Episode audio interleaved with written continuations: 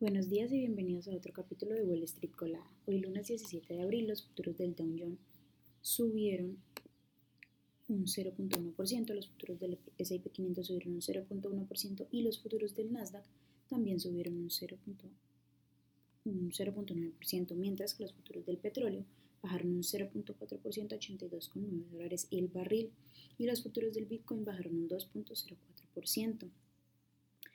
En las noticias de hoy para iniciar la semana, bueno, el Dow Jones inició el lunes con una racha positiva de cuatro semanas, mientras que el S&P 500 y el Nasdaq han registrado cada uno cuatro semanas consecutivas de ganancias en las últimas cinco semanas. Por otra parte, la semana pasada inició la temporada de earnings con Delta Airlines y varios grandes bancos anunciando sus resultados como JP Morgan Chase y Citigroup.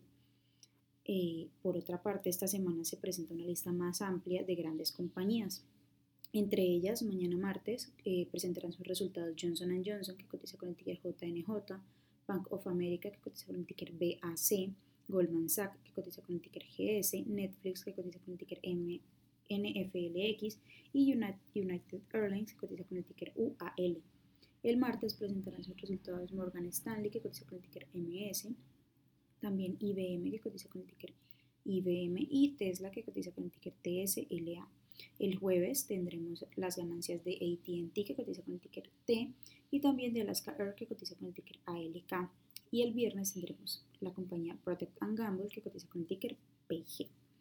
En otras noticias, bueno, en una entrevista del CEO de Google que cotiza con el ticker GOOGL, Sundar Pichai, Pichai dijo que cada producto de cada empresa se va a estar viendo impactado por el rápido crecimiento y desarrollo de la inteligencia artificial, advirtiendo que la sociedad necesita prepararse para tecnologías como las que ya se han estado lanzando por diferentes compañías. Mientras tanto, algunos informes sugieren que Samsung podría dejar de utilizar el navegador de Google y recurrir a Bing de Microsoft, que MSFT, que está, y que además está impulsado ahorita por la tecnología artificial desarrollada por OpenAI, o sea, ChatGPT, para sus teléfonos.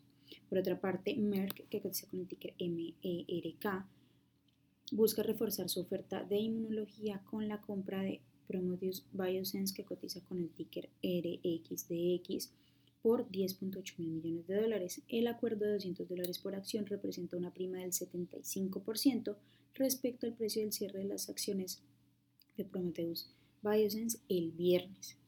Por otra parte, el histórico juicio entre Fox News, que cotiza con el ticker FOX, y Dominion Voting Systems, la empresa de máquinas de votación que está demandando a la cadena televisiva por 1.6 mil millones de dólares en daños y prejuicios por difamación, estaba previsto para comenzar hoy.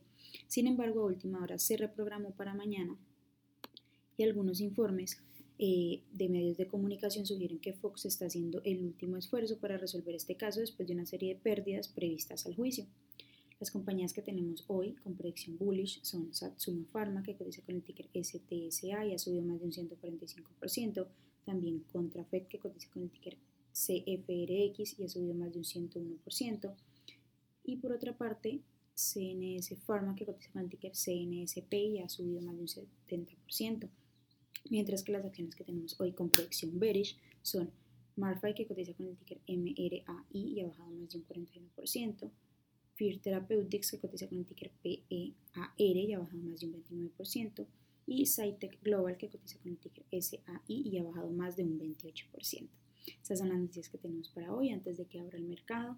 Les recuerdo que pueden encontrarnos en todas nuestras redes sociales como arroba Spanglish Trades y también visitar nuestra página web www.spanglishtrades para que no se pierdan ninguna noticia ni actualización del mundo de la bolsa de valores, por supuesto como siempre en español. Gracias por acompañarnos y escucharnos. Los esperamos de nuevo mañana en otro capítulo de Wall Street Colada.